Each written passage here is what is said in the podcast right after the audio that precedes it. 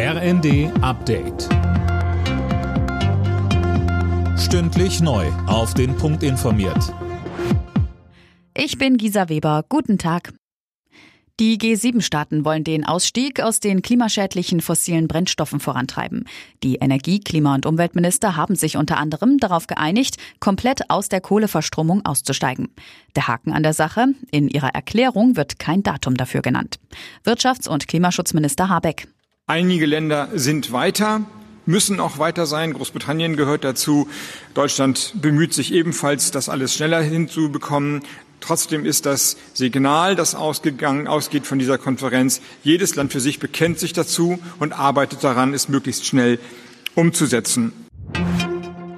Putins Angriffskrieg richtet sich nicht allein gegen die Ukraine, sondern auch gegen Demokratie, Freiheit, Gerechtigkeit und Menschenwürde. Das hat Kanzler Scholz ein weiteres Mal deutlich gemacht. Beim Katholikentag in Stuttgart sagte Scholz. Putins Krieg richtet sich gegen eine Friedensordnung, die aus dem Bekenntnis nie wieder nach zwei verheerenden Weltkriegen entstanden ist. Er will zurück zum Recht des Stärkeren, zurück in einer Welt, in der der Mächtigere dem Schwächeren seinen Willen diktiert. Der Kanzler betonte weiter, Putin dürfe mit seinem zynischen und menschenverachtenden Krieg nicht durchkommen.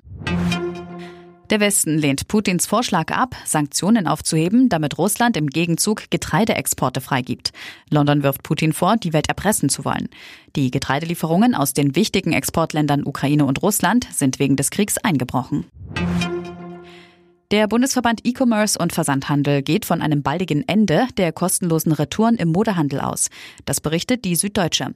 Die Händler würden die hohen Preise für Transport und Verpackung an Kunden weitergeben, heißt es demnach zur Begründung. Alle Nachrichten auf rnd.de